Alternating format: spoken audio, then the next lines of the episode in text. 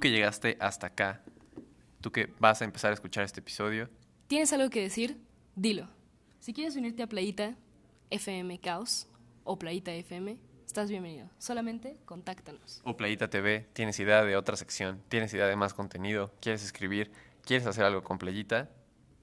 Adelante, solamente contáctanos en nuestros respectivos Instagram. Nos encuentras como arroba paulma16 y Fer. Eso es todo. Ahora disfruten continúo con el episodio. podcast.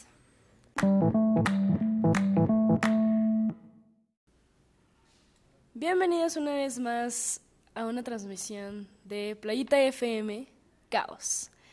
Ya sé que nos extrañaron, fueron dos semanas bastante arduas, pero ya estamos de regreso, así que no se preocupen.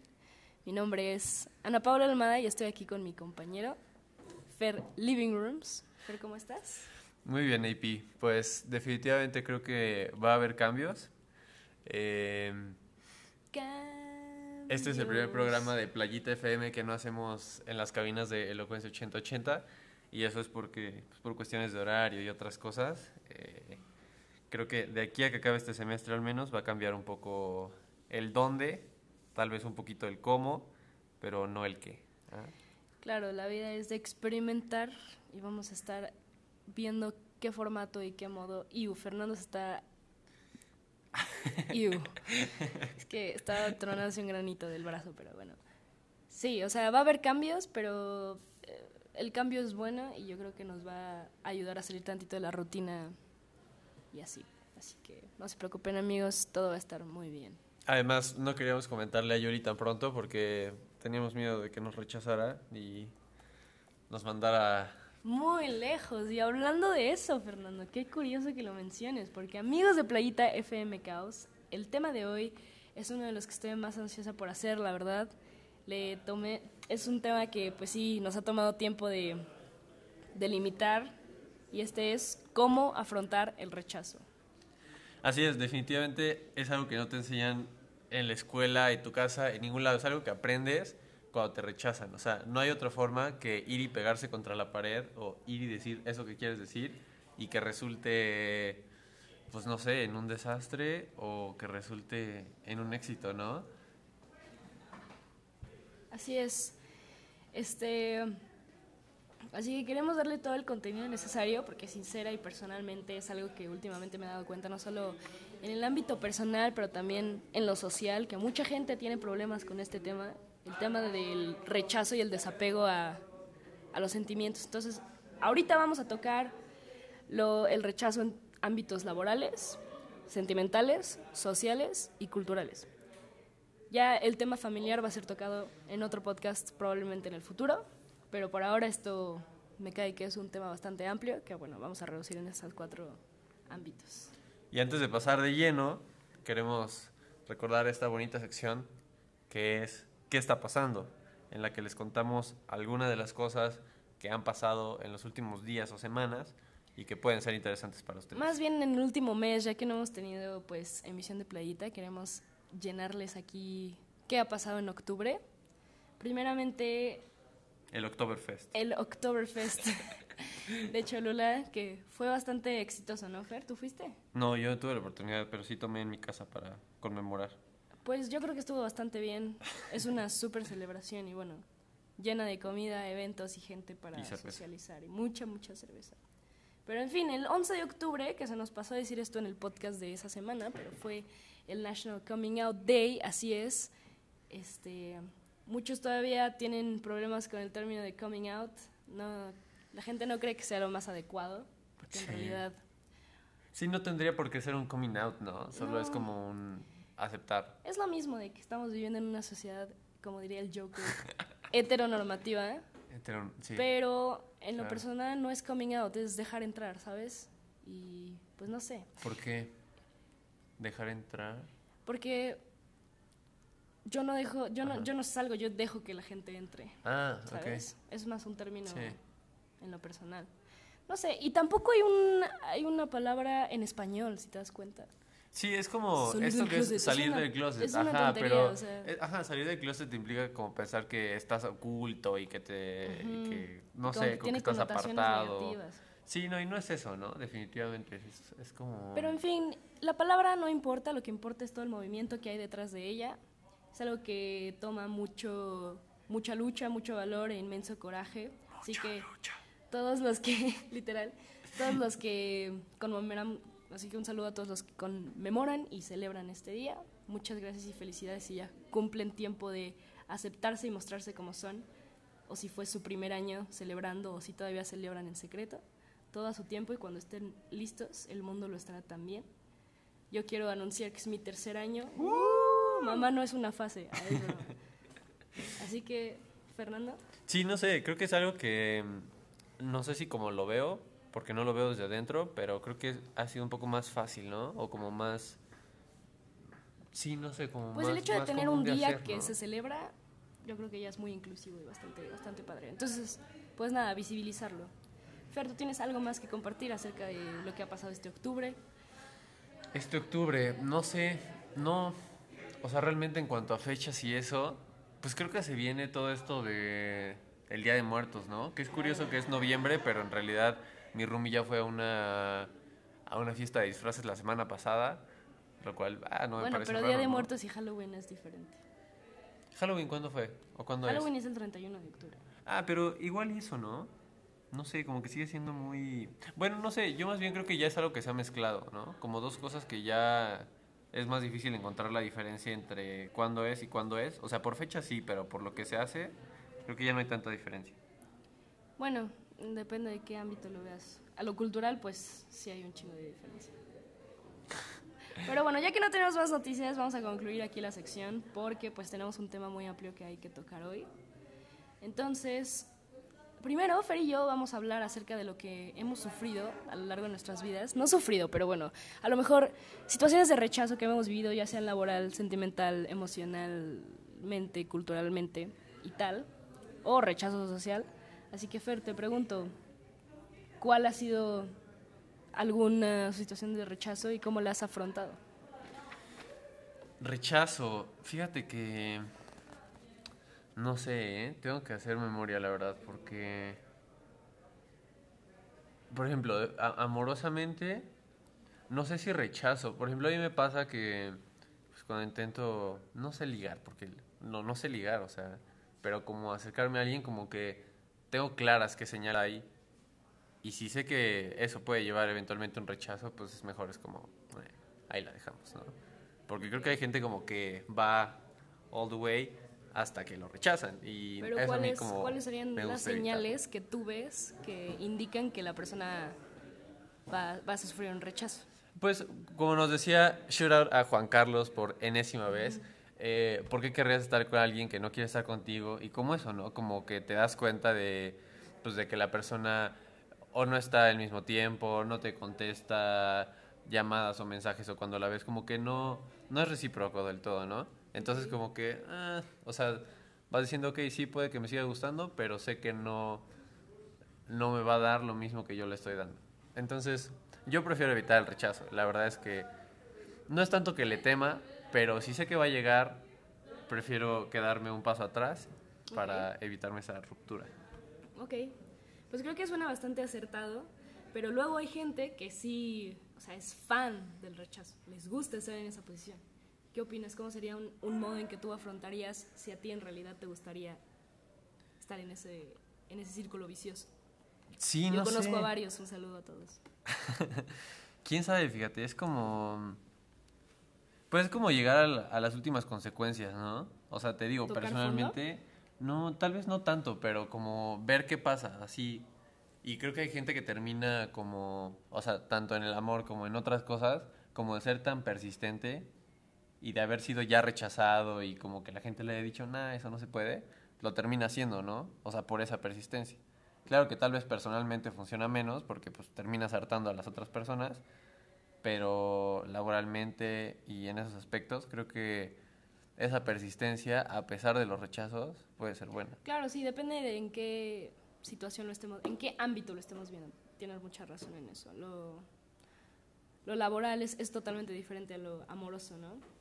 Ya que, pues no sé, si te rindes a la primera en algo amoroso, pues a lo mejor es por tu bien, ¿sabes? No siento que sea lo más sano estar insistiéndole a una persona y estar, aunque te haya rechazado ya de- más de una vez que ahí sigas, sin embargo, en algo laboral si te rindes a la primera o después de varios intentos, pues si no hay persistencia, no hay existencia. Ah. Hay esta frase de Winston Churchill que me gusta mucho y que es que el éxito es pasar de fracaso en fracaso sin, sin desanimarse. Mm. Tiene sentido, ¿no? Digo, en, en casi todo, como lo decíamos, menos en el amor, ¿no? Sí, bueno, es que hay gente que llega a muchos mm, límites, luego escuchas cada cosa en caso cerrado que sí, sí asusta. En caso cerrado. Pero en fin, hablando de lo laboral, yo no he tenido ninguna experiencia así laboral, pero claramente académicamente, que es lo que creo que más se puede acercar, Sí. jamás he sufrido un rechazo de una escuela o de algo que no quisiera, que quisiera estar y, y no, no me admitieron o algo así. ¿Tú? De verdad, yo sí, de varias veces. O sea, mis primeras opciones de carrera eran medicina, cuando estaba muy perdido en la vida, y luego literatura, hispan no, literatura hispánica en la UNAM, medicina también intenté en la UNAM, pero la verdad es que no estudié para esos exámenes. O sea, tengo que admitir que estaba en un momento de mi vida en el que echaba muchísima hueva para todo, entonces, no. O sea, tenía mi guía te y todo. como médico, o sea, jamás. No, yo tampoco, fíjate. No, no, no, cero. O sea, no sé qué estás... no. Yo siento que es mucho porque, o sea, como médico me imaginaba un perfil de alguien que le gusta estudiar mucho o que al menos puede estudiar mucho y a mí me cuesta muchísimo estar pegado a un libro o, o algo así. ¿En serio? Sí, Qué o extraño, sea, pensé que tú eras muy... mucho de leer. sí, ajá, tal vez sí, pero por gusto. Por ejemplo, cuando entré a literatura aquí en la uni, Sí. o sea, me, me gustaba la carrera, pero sentía que tenía que leer de más y tenía que leer cosas que no me gustaban. Y entonces ahí me di cuenta que, o sea, la lectura para mí es como algo que está padrísimo hacer cuando quieres hacerlo, pero cuando tienes que hacerlo, como generalmente otras cosas, es como, nah, está. Sí, claro. Bueno, pero eso ya, ya cambió, ya, ya, ya encontraste tu camino. Sí, no sé. Pero no te pegó mucho el rechazo académico, por así decirlo. El rechazo de entrar a tu universidad, lo que sea. Pues no, ¿sabes qué? Ahí no, porque creo que me respaldó mucho mi mamá. O sea, porque si me hubiera dicho como, no, a fuerzas tienes que entrar a una escuela pública o si no, no vas a estudiar, si hubiera sido como, ay, cabrón, ¿no? Ok, pero te dio más Pero alternativas y todo sí, eso. claro. No, pues claro, sí. 100%. Esto no se puede hacer solo menos esta edad de la vida, pero ya cuando es algo laboral, siento que ahí es ya cuando se mete más en el tema de independencia y luchar por lo que tú quieres y tal. Sí, creo que definitivamente hay un antes y un después antes de, bueno, o sea, de la universidad, ¿no? O sea, Sí, ¿qué claro. tan diferente eras en la prepa o en ese, en ese momento en el que ibas saliendo de la prepa para entrar a la uni? ¿Y cómo te ves ahora, de aquí en adelante? ¿Me lo estás preguntando? o? Sí, no, te Ah. lo estoy preguntando. Ah, no, sin duda. Es que yo, yo creo que soy una chica con suerte, porque en realidad yo estaba muy metida en mis cosas en prepa. Jamás me tomé un rato para investigar acerca de universidades, ni de carreras, ni tal. Simplemente fue una cuestión de suerte de que, mira, aquí está esta carrera. También, el- gracias a mi, a mi madre, un saludo.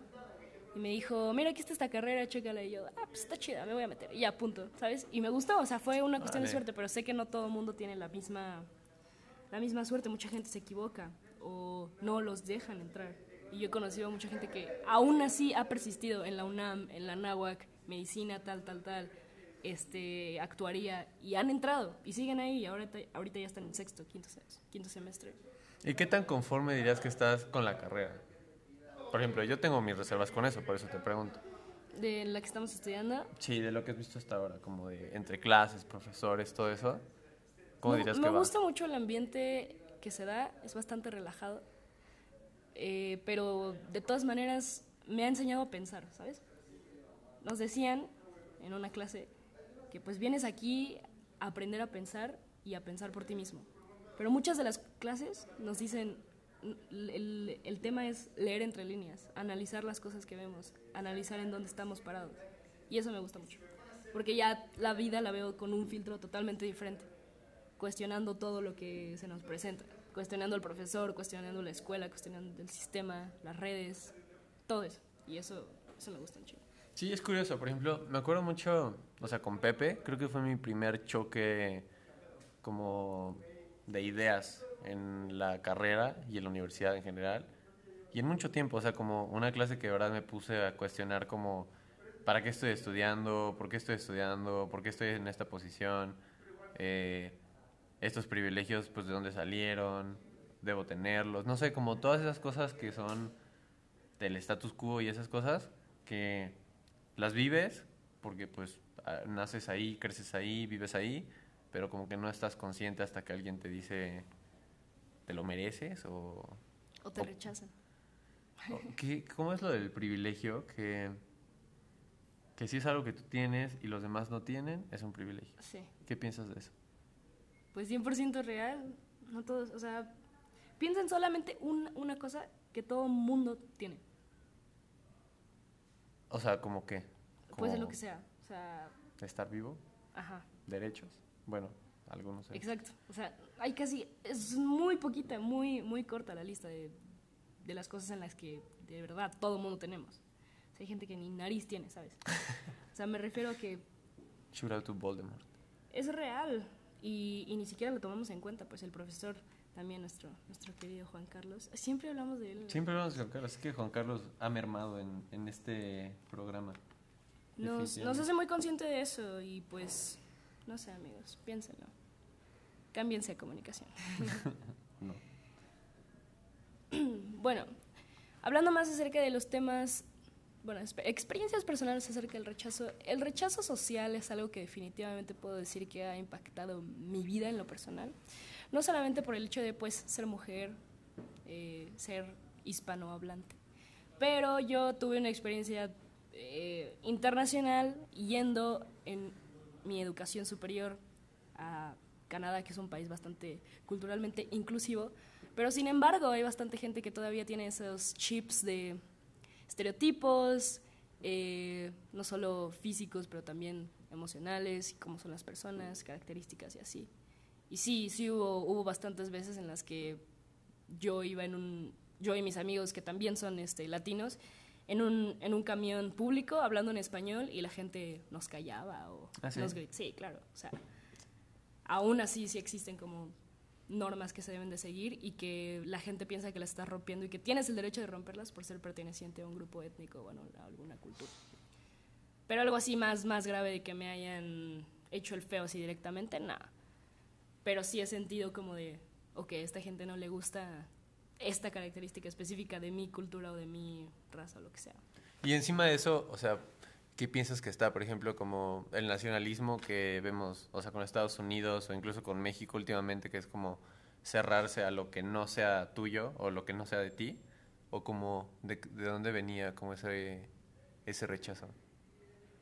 Mm, yo creo que todas estas personas que nos callaban y así eran personas de la, blancos de una edad, o sea, considerable. Pura cabecita blanca, pues.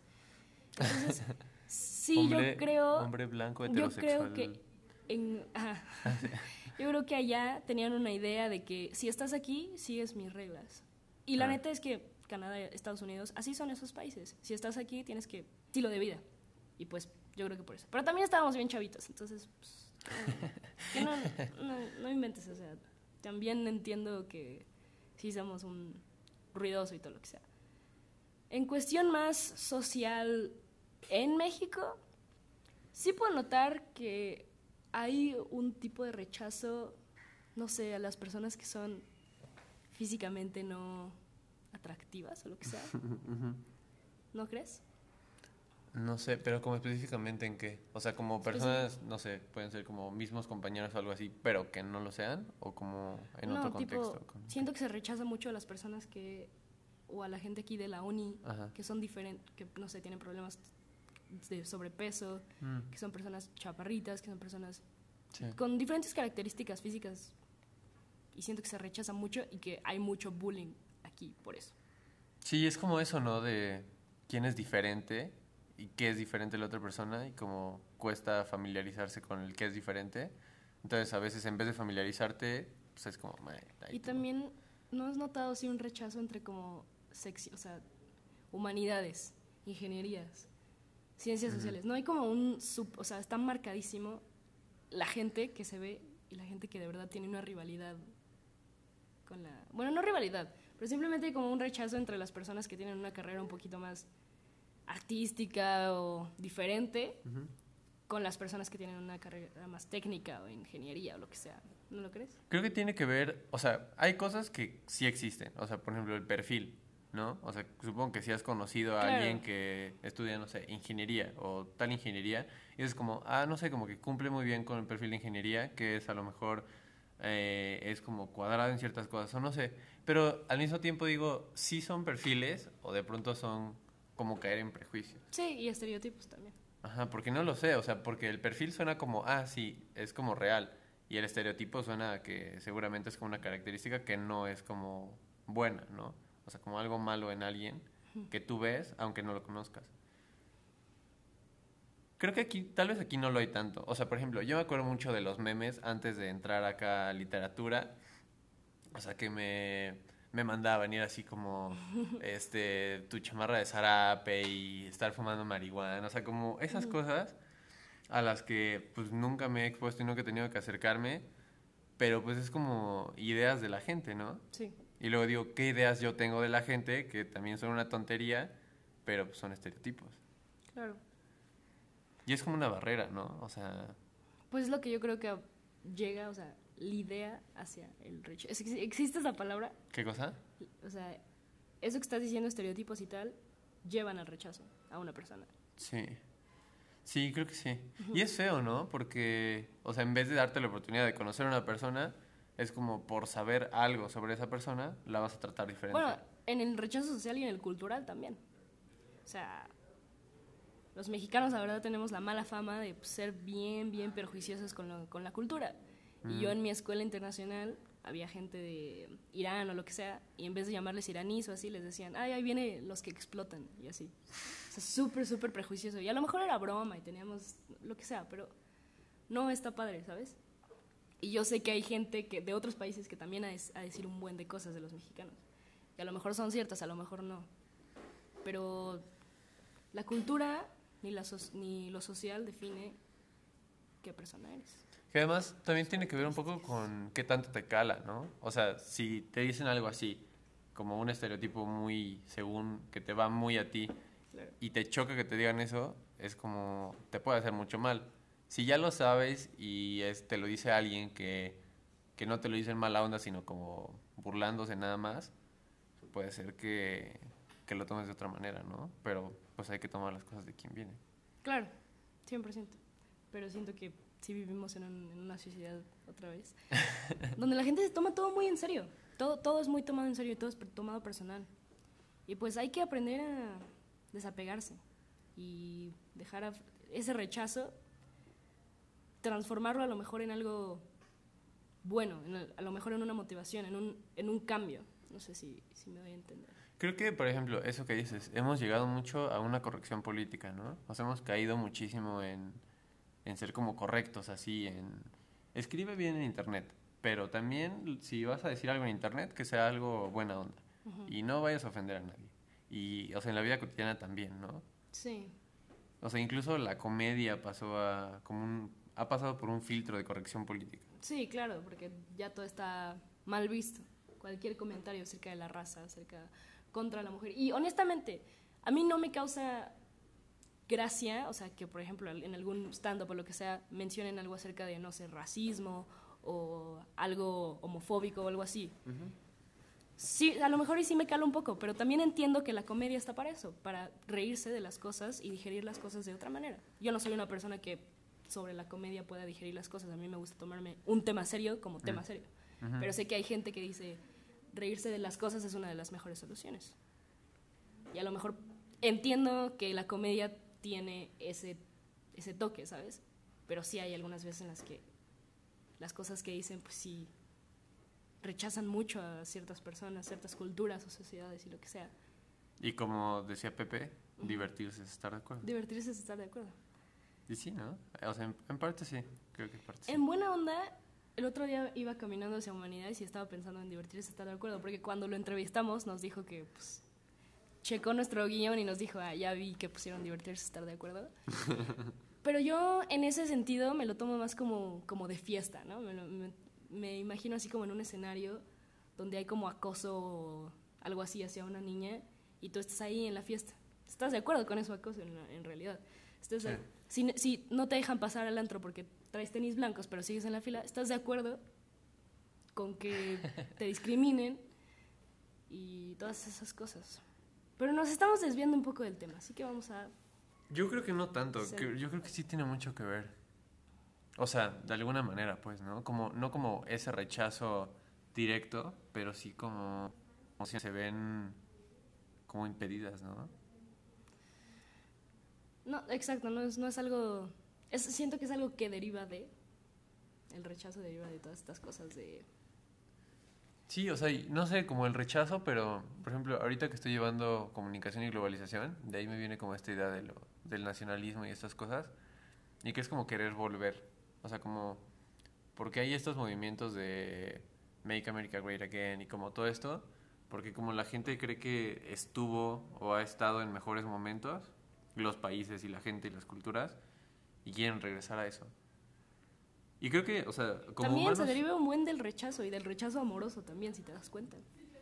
O sea, una persona se siente bien, tipo, una persona se siente bien al estar insistiendo, al estar, en quotes, enamorado, porque en realidad no lo está. O sea, no, si, si no es mutuo, no siento que sea una cuestión así. Sí. Sin embargo, cuando te rechazan, pues algunas personas siguen intentando para volver a rescatar esos sentimientos que tú sentías cuando tratabas o cuando eran amigos o lo que sea. Entonces, también eso yo creo que tiene que ver mucho con, con lo amoroso y lo Ay- social. Ayer estaba leyendo un artículo de Vice sobre... mm, Estaba interesante, no decía gran cosa, pero era una chica trans y que contaba su relación con un narcotraficante. O sea, andaban y todo. Y al final mencionaba algo que ya había escuchado y que es como tal vez un poco obvio, pero como que me hizo recordar y es como que ya le habían dado ese consejo de nunca regresar con un ex y que lo había seguido. Y creo que tiene mucho sentido, ¿no? Por ejemplo, ¿has regresado con un ex? No, jamás. Creo que es mala idea, ¿no? O sea, como que en tu cabeza es- está... O sea, no te acuerdas por qué terminaron, sino te acuerdas que estaba padre y dices, ah, bueno, eso es lo que quiero regresar. Sí, bueno, es un mecanismo de, de defensa, ¿sabes? De no sentirte solo. Dices, no, pues es que me la pasaba súper bien, no sé qué. Te olvidas de las cosas malas. Pero me ha pasado en amistades o cosas así. Son cosas que digo, no, pues mejor me alejo.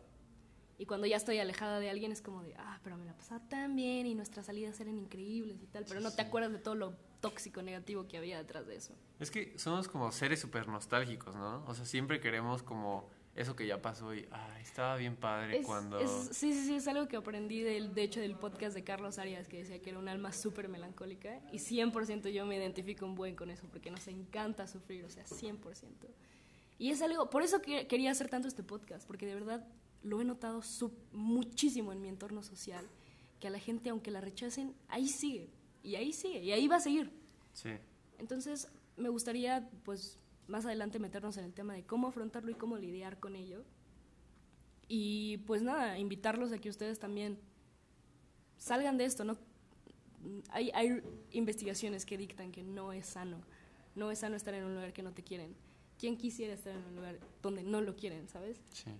Pues vamos a eso, ¿no? Vamos a eso, entonces. Entonces, vamos a partir de lo que es el rechazo en sí, porque pues, estamos diciendo esta palabra, a lo mejor mucha gente no sabe específicamente a qué nos referimos, pero es básicamente una posición, oposición. Es el enfrentamiento a una idea, situación o a una persona. En términos simples, rechazar se puede traducir a no querer, denegado, un dislike, un swipe left en Tinder. Un blog. Sin duda, es una de las heridas más profundas emocionalmente hablando. Hay estudios que, aquí eh, cuando hice mi investigación para esta escaleta, no sé cuáles son, pero bueno, según fuentes confiables, es una de las heridas psicológicas que más afectan al cerebro del ser, al cerebro del ser humano. Así que, pues sí. ¿Eh? Sí. No sé. Bueno, y hablando de eso y del tema que ya habíamos empezado hace unos minutos, el rechazo laboral. Ah, sí.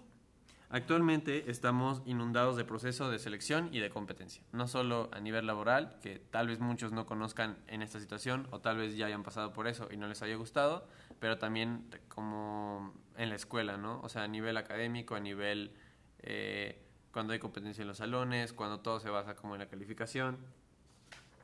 Y bueno, eh, o sea, es como tener muchas credenciales para que te crean que puedes hacer un solo trabajo. Que ya una vez que entras al trabajo, por ejemplo, lo veo con mi hermana, ya que entró al trabajo como dónde estudió y qué estudió y qué también le fue, o sea, como sirvió de poco a comparación de lo rápido que tuvo que aprender a, hacer cosas ya en el trabajo. Entonces es como, no sé, creo que se teme mucho a eso y el rechazo viene como de un miedo a que no sea suficiente o no puedas con, pero ya que estás enfrente de eso te das cuenta que es diferente ¿no? a lo que había en tu cabeza, como lo que siempre pasa con el miedo.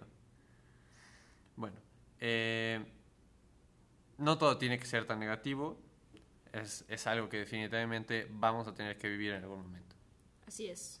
Entonces tomamos como referencia a David Frame, que es un escritor y un investigador social, que busca soluciones a estas situaciones de alto estrés, culpa y ansiedad que engloban todas estas situaciones de los rechazos laborales. En uno de sus más recientes trabajos, él comentaba tres puntos clave que pueden ayudarte a lidiar con situaciones de rechazo laboral y que en vez de convertirlo en algo negativo y en algo donde te puedas culpabilizar, convertirlo en, una, algo constructivo, algo positivo. El primer punto es no te culpabilices. Es decir, analiza los aspectos en los que probablemente has fallado durante una entrevista, durante un trabajo, durante una entrega. Siento que mucho que los, los nervios traicionan. Y yo sí soy una persona que me pongo muy nerviosa y es muy notorio. O sea, tú nunca me has visto nerviosa, Fernando. No sé. O sea, a lo mejor sí. Creo que cuando exponía y así, me, pongo se me, me, tiembla la voz. muy, muy difícil para mí controlarme, o sea, o sea, ocultar mis nervios. Pero yo creo que para esto y es un consejo que me ha servido mucho, es el fake it until you make it, o sea, mm. sentirte bien. También siento que así, para ir a una entrevista así te tienes que ver bien, sentirte bien contigo. Y pues sacar a lo mejor la confianza que no tienes, pero pues a lo mejor actuar tantito y después ver cómo te sientes, ¿no? Pero los nervios 100% rechazan. Es que además también hay como esta, esta cosa que es tu percepción sobre ti mismo y que puede ser así terrible, de que puta, no puedo ni pararme a exponer porque tiemblo y la percepción que tienen los demás, que es pararte a exponer y que te vean exponer normalmente, hacerlo bien y que no sea lo que estaba en tu cabeza. Sí, claro. A la gente, o sea, somos los críticos más duros con nosotros mismos. Qué cañón, ¿no? La verdad, sí. De lo que usamos, o sea, yo a veces me pregunto, no sé, ahorita estoy usando así una chamarrita amarilla, dije como, de la, la, gente no dirá que pues está raro, pero a la gente no le importa, o sea, tan importante me creo que la gente va a voltear a ver mi, mi chamarra amarilla. Entonces, mientras tú tengas una buena percepción, y siento que también esto tiene que ver la falta de confianza en sí mismo o la falta de formalidad. Pero, ¿sabes qué? Creo que habría que hacerse una pregunta muy seriamente y que es, ¿por qué, por ejemplo, para mí, no sé si para ti, y creo que para mucha gente, o sea, como que la gente es muy amable, o sea, es, es fácil que te pasen algo por alto, que te hayas equivocado en algo, no sé, como errores o o cómo te ves, o sea, es como, ah, ok, está bien, ¿no? O sea, bah, todo nos pasa. Pero nosotros lo vemos desde nosotros mismos y es como, puta, ¿no? Como la regué, o sea, cómo se me ocurrió, por qué no estudié más, o sea, como que somos durísimos con nosotros cuando la gente ni siquiera es tan dura con nuestros propios errores. Entonces, ¿por qué? Pues, o sea, pues ¿por qué somos tan críticos con nosotros mismos? Pues yo creo que nos creemos bastante importantes. Cada quien es el protagonista de su propia historia. Yo creo que adentro de ti, pues Fernando Salas, pues es, no sé, tú tienes una idea de, tu persona y a lo mejor sientes mal traicionar a esa idea.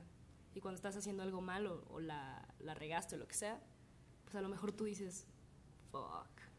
Por ejemplo, ya que lo pones como, como tema, si tú fueras un personaje, ¿qué personaje crees que tratas de ser o qué personaje crees que eres? O sea, tratas de ah, ser un héroe, tratas de ser... Yo, creo que todo mundo es un personaje. Ajá, pero ¿qué personaje? 100%. Por ejemplo, eso. O sea, eres como un héroe que siempre trata de tener todo bien y siempre estar a flote. No, no lo sé. No creo que exista un término específico. Creo que es una mezcla de todo. Porque sí, bueno, gracias a muchas, muchas pláticas y lo que sea, he aprendido que pues, no soy un héroe porque pues, no todo lo puedo hacer tengo dos manos y tal. Sí. Y a veces me, va a haber días en los que me sienta muy mal, pero sé que el sentimiento va, va a fluir, ¿sabes? Entonces no siento que... A lo mejor los héroes tienen días malos, no lo sé, no lo soy. pero yo creo que el, el personaje de... Si pudiera así elegir uno, yo diría el personaje de un, un buena, una buena amiga, o sea, muy buena amiga. Honesta y así como ahí para ti y ya. Que además, no sé, creo que puede ser como una dualidad, ¿no? O sea, porque ya que puse lo del héroe, me acordé de Superman, ¿no? O sea, que es como un oficinista X de día, pero cuando se le necesita es así el güey más cabrón, el que no se le puede ganar, ¿no? Sí. Y, y como eso, ¿no? O sea, como eso que dices, una buena amiga, pero no sé, si en algún momento no lo fueras o algo así, tal vez pensarías, me estoy fallando, pero por el otro lado también podrías decir, "Eh, pues también soy esto, ¿no? O sea, también tengo Claro. derecho a no estar, también tengo derecho a Sí, 100%. mandarte al carajo. Yo Ah, creo que eso... Sí, 100%. Es Estoy súper de acuerdo contigo. sí, es como también el rechazo a uno mismo, ¿no? O sea, pasa como todo no esto que porque te estamos rechacen, hablando. eres una pésima persona o no estás preparado. No, simplemente tómalo como una crítica constructiva. Hay de rechazo a rechazo, ¿verdad? Luego hay gente que sí te hace sentir muy mal. Pero por eso tienes que saber quién eres y lo que mereces y lo que tienes. No te dejes llevar porque, por lo que los demás digan. El protagonista eres tú mismo. Tú decides quién quieres ser y cómo quieres serlo. Y Pero- entonces eso, tomen las cosas de donde vengan y traten de tomar los, los fallos en estas situaciones como aprendizajes o como oportunidades y no como fallos. Exacto. Eso es para cerrar el tema de laborales, ¿no? Ok. En fin, eh, lo que sigue, las emocionales, ¿no? Hay que hablar de eso, ya.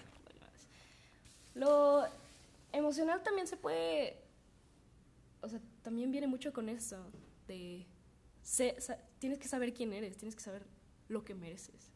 Y muchas personas no tienen idea y piensan que se merecen a, a una persona que no, no sé, es que yo tomo en cuenta muchos aspectos al momento de relacionarme con alguien sentimentalmente. Y una de las cosas que, que me gusta en las otras personas es lo que ellos quieren ser a futuro, 100%. Mm. Es algo de mis temas favoritos con alguien que quiero compartir algo. Tipo, no sé, me gustaría llegar aquí, mis metas son estas, mis objetivos son estos. Y si esa persona no me puede proporcionar eso, entonces 100% bye, o sea, bye. Por ejemplo, ¿tú también piensas mucho en el futuro? O sea, como que tienes claro más o menos a dónde quieres ir. No, no, estoy muy al día, pero me gustaría tener al menos un leverage, no sé cómo se dice en español. ¿Cómo que es? Un leverage, no lo sé, como cobertura, Ajá. como algo que me... Que me- Ah, ok. algo que seguir, no sé, una guía Ajá. y que alguien tenga compatibilidad con eso. Y sé que muchas de esas personas que yo conozco que han sufrido rechazos son por gente que de verdad no vale la pena y no entiendo por qué seguir ahí. Por ejemplo, creo que, o sea, con casi todo el mundo, primero hay una idea en nuestra cabeza, luego conocemos a la persona, sigue habiendo una idea en nuestra cabeza, Pero como que esa persona se amolda a la idea. no sé. La idea cambia, yo creo. Es que eso, no sé. Por ejemplo, antes de conocerte, pues no sabía cómo eras, ¿no? Pues sí. Me parecías diferente y ya que te conocí es como, ah, ok, esto, el otro, aquello. Y a pesar de que ya te conozco, todavía hay cosas de ti, pero muchísimas, Sí. de las que no tengo ni la más remota idea, Sí. ¿no? Entonces, son como varias cosas. O sea, lo que piensas antes de conocerlo, cuando conoces, y todavía cuando conoces, ¿qué tanto conoces? Ok. Es No curioso sé. que menciones eso, porque yo tengo una amiga, pues que no vamos a mencionar nombres, porque pues quién sabe si nos está escuchando, pero es justamente una de, de las personas por las cuales quise hacer este podcast. No solamente porque pues está en una situación muy así, pero muy, muy cañona, pero por lo mismo que tú estás diciendo. Antes de, de conocer a su respectivo love interest, lo que sea, me decía, no, es que yo nunca podría salir con una persona tal, tal, tal y tal. Y esa persona que me escribió, que me dijo que nunca iba a salir, justamente empezó a salir con esa persona. Fue como de, ay, no, pues oye, Órale. porque, o sea, literal lo que me dijiste, literal me dijo con quote, no como esta persona. Y de repente, no, pues estoy saliendo con esta persona. Y fue como de, what? Entonces yo creo que a lo mejor los sentimientos, Ajá. el amor y el apego hacia las otras personas te interpone muchísimo en lo que sientas por alguien más y cómo los percibes. Entonces yo creo que sí, tiene mucho que ver. Y luego, pues ya pasaron muchos altibajos con esta persona y no, o sea, horrible. Pero aún así ahí seguía mi amiga y ahí seguía. Y creo que hasta la fecha ahí sigue. Y yo me pregunto por qué, ¿sabes? ¿Qué te tiene que ofrecer? ¿A, a dónde estás dispuesto a llegar por, por alguien? ¿Qué tiene esa persona que sigues ahí? Es lo que no, no puedo, o sea, no sé. No sé, no, no Porque hablarte por lo mismo de que jamás me ha pasado, Ujú. y creo que a ti tampoco, o sea, me gustaría tener a alguien que nos explique como de, no, pues es que es esto y esto y esto. La debí de haber traído. de- Pero de verdad, ¿cuáles son tus motivaciones? O sea, tienes que preguntarte eso. ¿Qué estoy haciendo? ¿Por qué estoy atrás de esta persona? ¿Es porque no me quiero lo suficiente? ¿Porque no quiero estar sola? ¿Porque estoy buscando un vacío, Mm. llenar mi vacío existencial? No lo sé. Y hay muchas maneras que hemos platicado a lo largo de este de caos. Normalmente he notado un patrón de que todas nuestras soluciones o las cosas en las que decimos cómo afrontarlas se resuelven en Realize. Exacto, tomando las cosas con calma, relajándote, haciendo ejercicio, enfocándote en ti. Y siento que ha sido el tema central de nuestro programa. A lo mejor la gente ya está cansada de escuchar lo mismo. Sí, pero no sé, es como, a lo mejor si necesitamos, o sea, no como, ah, si necesitas 10 episodios que te digan al final lo mismo, pero no, o sea, como el date cuenta de, de, pues, qué onda, ¿no? O sea, en general con todo, ¿qué onda? O sea, date cuenta de dónde estás parado, por qué estás haciendo lo que estás haciendo, por qué estás en una crisis como las que nosotros, a las que les proponemos alguna solución o algún consejo, por qué terminaste ahí en vez de, o sea, no sé, de muchas cosas puedes no meterte, o sea, cuando identificas que una persona es tal y tal y tal y terminas ahí y no solo no termina bien, sino termina siendo también problemático, pues amigo, amiga, date cuenta. Date cuenta. Sí, claro, o sea, no solamente es cómo afrontarlos, sino saber identificarlos y saber en dónde estás parado. Porque muchas de estas cosas, yo nunca había escuchado Crisis de los 20 antes de hacer nuestro podcast. Y cuando investigué y tal, dije, ay, sí me, sí me ha pasado muchas cosas. O sea, yo creo que también el propósito de este podcast, que a lo mejor y no ha sido tan fact-based, por así decirlo, esto es más Ujú. como experiencias y cosas que nos han pasado, Sí. pero el propósito de, de Playita FM Caos es también no solo encontrar una situación, pero pues identificar el problema y que ustedes también digan, nuestra audiencia, lo que sea, digan, wow, sí es cierto, he pasado por eso. Y no sabía ni cómo se llamaba. Y que también todo tiene una solución. Literal, o sea, esta, yo tenía una, una maestra de catecismo que odiaba, sí odiaba, pero siempre nos decía, todo tiene solución menos la muerte. Y eso es muy cierto. O sea, es muy, muy cierto, todo tiene una solución y eso es lo que tratamos de buscar en Playita, porque aunque por más oscuras que sean las situaciones y lo que sea, siempre hay una luz al final del túnel y lo que quieras. Y eso es lo que tratamos de cerrar siempre los programas de Playita, Caos. Que siempre va a haber, por más jodido que estés, y ya lo hemos platicado un buen con las metáforas de Juan Carlos y lo que sea, siempre va, el río va a seguir fluyendo. Y tienes que ser lo suficientemente fuerte para Ay, Fernando ya está llorando. Se le pusieron los ojitos llorositos. ¿Bostezaste o qué? Le dio, le dio sentimiento. Y ya, pues es todo. Pues es todo, amigos. Eh, este, no sé si podría decirse que es, Un experimento, no sé, no, más bien como... prueba Eh, y error. Si esto fuera un texto, el primer párrafo hubiera sido la primera temporada de entrevistas.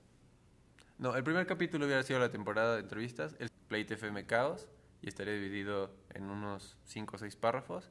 Y estos serían los siguientes 5 o 6 párrafos. No sé si esto va a cerrar el capítulo, pero creo que sí va a marcar un cambio, ¿no? O sea, creo que nos puede llevar a, a una libertad de, de formato y esa libertad de temas, una ¿De libertad de tiempo, de vocabulario. Sí, Creo que va mucho, va a mejor. yo creo que sí también. Este, también probablemente las transmisiones en Facebook, ya no Mm. sé si van a ser viables. Mm. Este, no lo creo. Pero sin embargo vamos a estar en Spotify, en Anchor y en esas En plataformas. Google Podcast, en Google tal vez en Podcast. Apple Podcast eventualmente. Pero, por ejemplo, creo que también en cuanto a comunicación y en cuanto a medios, o sea, esto a lo que nos ha orillado no tener tiempo, pues dos cosas. En muchas cosas estamos dejando de tener tiempo en la vida, pero por el otro lado hay huecos, hay, huecos por los que uno se puede meter, que son hacer el podcast, o sea, empezamos haciéndolo en elocuencia porque era el espacio, era el lugar, era el momento, pero lo que queríamos hacer cuando empezamos el podcast y cuando empezamos Playita era hacer lo que queríamos hacer. ¿Sabes qué? A lo mejor elocuencia si- sirvió como un trampolín y pues ya aprendimos a saltar. Y ya tenemos, y ya tenemos cierta altura y ya queremos bajarnos del trampolín y saltar nosotros en el, en el, en el concreto y rompernos los pies haciendo, equivocándonos y haciendo... Pero pues sí también siento que también vamos a separar tantito elocuencia y playita FM, lo que sea que va a ser o lo que sea que es, para también lograr una independencia. O sea, al fin y al cabo esto es una, una no compañía, pero es como una empresa que Fer y yo empezamos y que siento que queremos darle mucha continuidad Sí. y profesionalidad. Entonces, por eso mismo es que el formato va a cambiar y que vamos a encontrar un lugar en donde sentirnos más cómodos. Y yo creo que se vienen cosas nuevas. O sea, para elocuencia, nos comentó Julia apenas que eh, se planea que para el siguiente semestre, o no sé si todavía a finales de este, eh, empiecen a, a los programas que se transmiten pasarse a Spotify o definitivamente pasarse a Spotify en formato podcast. No lo sé, pero tiene mucho sentido porque la plataforma en la que estábamos transmitiendo no era del mismo alcance que lo que puede ser Spotify, que lo que puede ser escuchar el podcast mientras estás haciendo lo que quieras, a escuchar una transmisión en vivo, Claro. que es lo que ha marcado mucho un cambio de generación en el radio, ¿no? Claro, la televisión, las redes sociales, televisión y Netflix, solo ponte eso. Ahorita estamos transmitiendo en de tal hora en MTV y, y en Netflix, pues lo puedes ver cuando quieras, ¿no? Es lo mismo. Exacto, sí, eso. Y, y por el otro lado, lo que estamos haciendo en clase, que es como, creo que Juan Carlos Sánchez nos está dando una idea muy buena de hacer una página y que en esa página haya contenido en texto y el mismo contenido eh, de podcast o de video, pero formateado de otra manera, presentado de otra manera. Y, y creo que sí vamos como hacia donde queremos ir, ¿no? Como hacia hacer de playita algo más. Exacto. Entonces, ojalá se sienten con nosotros y disfruten el atardecer en la playa, porque pues esto va para... O sea, playita se queda. Y ya. Y si llegaron has- hasta este punto del podcast, se lo agradecemos muchísimo. Muchísimas gracias por escuchar. Esperamos sus comentarios. Ana Pau está como Pau Almada 16. Sí, Sí, ¿no? en Instagram. En Instagram, en Twitter no la sigan No, no porque sigan comparte muchos secretos. Ahí, eh, como Fer Salas RZ en cualquier lado. ¿Qué más? Y también yo creo que el formato 100% va a cambiar y me gustaría hacerlo un poquito más educativo. Ok. No solo, no solo de experiencia, sino educativo, para que ustedes también tengan un fact-based bueno. Y así. Así que un saludo a todos. Yo me despido. Tengo- Eso, y Tengo clase. Si les interesa unirse a Playita, escríbanos, escriban Oh, sí. eh, en Facebook, escriban en... O sea, bueno, si nos conocen, pues escríbanos, ¿no? Y necesitamos gente que quiera y sepa y tenga algo que decir. Claramente, si quieren unirse a Playita FM, están 100% bienvenidos. Ahorita es un equipo de dos, puede ser un equipo mucho más grande. Como Roberto Carlos, queremos tener un millón de amigos. Sí. Bueno, un beso, adiós.